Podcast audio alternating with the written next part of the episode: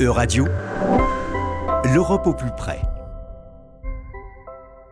Cette semaine, intéressons-nous au travail d'Europol. Mardi dernier, le Conseil a adopté une nouvelle législation pour étendre les compétences d'Europol, l'agence de coopération policière européenne. Bonjour à tous, bonjour Laura. Oui, rappelons que le rôle d'Europol est de soutenir les enquêtes criminelles lorsque celles-ci revêtent une dimension transfrontalière. Cette agence basée à La Haye n'a donc pas vocation à remplacer les polices nationales, mais plutôt à appuyer et coordonner leur action. Et mardi 24 février, le Conseil a rendu public un nouveau règlement modifiant les prérogatives de l'agence. Tout à fait, Europol sera désormais autorisé à stocker et traiter de grandes quantités de données personnelles pour ensuite les mettre à la disposition des services de sécurité des États membres.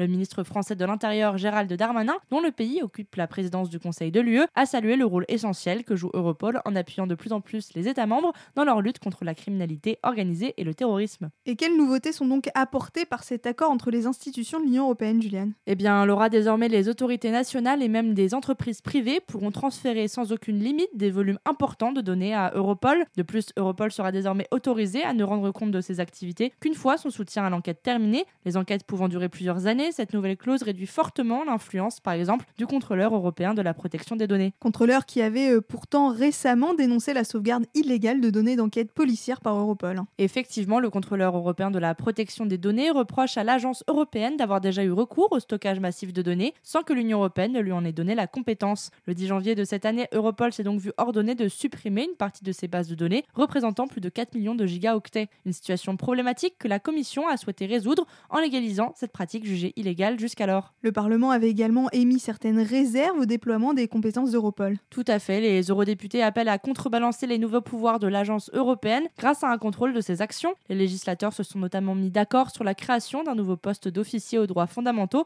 qui doit contrôler les agissements en interne de l'organisation. De plus, le contrôleur européen de la protection des données surveillera le traitement des données par l'agence et les citoyens seront également en mesure de consulter leurs données personnelles en contactant les autorités compétentes dans chaque État membre.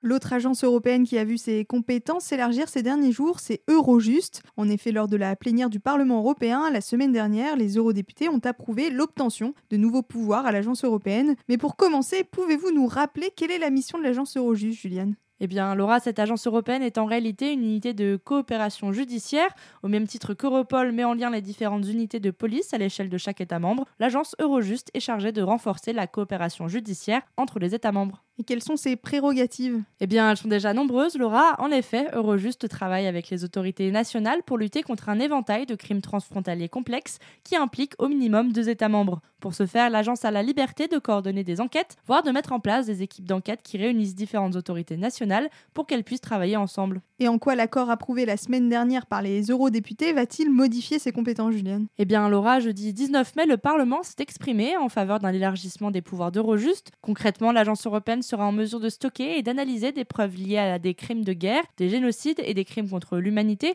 Grâce à ces nouvelles attributions, Eurojust pourra également partager ces données avec la Cour pénale internationale et les autorités compétentes au sein de chaque État membre. De nouveaux pouvoirs qui doivent soutenir le travail d'enquête en Ukraine mené par la Cour pénale internationale assistée par Eurojust. Oui, Laura, la CPI participe en effet à une équipe d'enquête conjointe soutenue par Eurojust pour déterminer l'ampleur et la nature des crimes internationaux présumés commis en Ukraine. Une opération coordonnée par Eurojust au sein d'une équipe d'enquête qui réunit les autorités polonaises, lituaniennes et ukrainiennes, ainsi que les observateurs de la CPI. L'objectif principal de l'équipe d'enquête conjointe est de faciliter les enquêtes et la coopération judiciaire internationale. De son côté, l'agence soutient les partenaires de l'équipe en leur apportant une assistance juridique et financière tout au long du processus. Les deux agences européennes Europol et Eurojust sont d'ailleurs régulièrement amenées à collaborer au sein d'opérations interétatiques qui nécessitent la mise en relation et la coopération de différentes autorités nationales. Récemment, l'opération Oscar a été lancée conjointement par les deux agences européennes. Pouvez-vous nous expliquer sa mission, Julienne Oui, Laura, le 11 avril dernier, Europol, en collaboration avec Eurojust et l'agence de protection des frontières Frontex, a lancé l'opération Oscar afin de soutenir les enquêtes financières des États membres de l'UE, ciblant les avoirs criminels détenus par des personnes sanctionnées dans le le cadre de l'invasion russe de l'Ukraine. L'opération vise également à soutenir les enquêtes criminelles menées par les États membres en relation avec le contournement des sanctions commerciales et économiques à l'UE. Et ce n'est pas la première fois que les deux agences européennes collaborent. Hein. Effectivement, l'opération Oscar s'inspire du fonctionnement de l'opération Sentinelle qui avait permis de détecter des fraudes au fonds de reprise à la suite de la pandémie de Covid-19. Pour ce faire, l'agence européenne centralise et analyse les informations relevées par les autorités nationales compétentes afin d'identifier les liens internationaux, les organisations criminelles et les suspects, ainsi que les nouvelles tendances et schémas criminels. Merci Juliane et merci à tous pour votre attention. C'était l'Europe au plus près.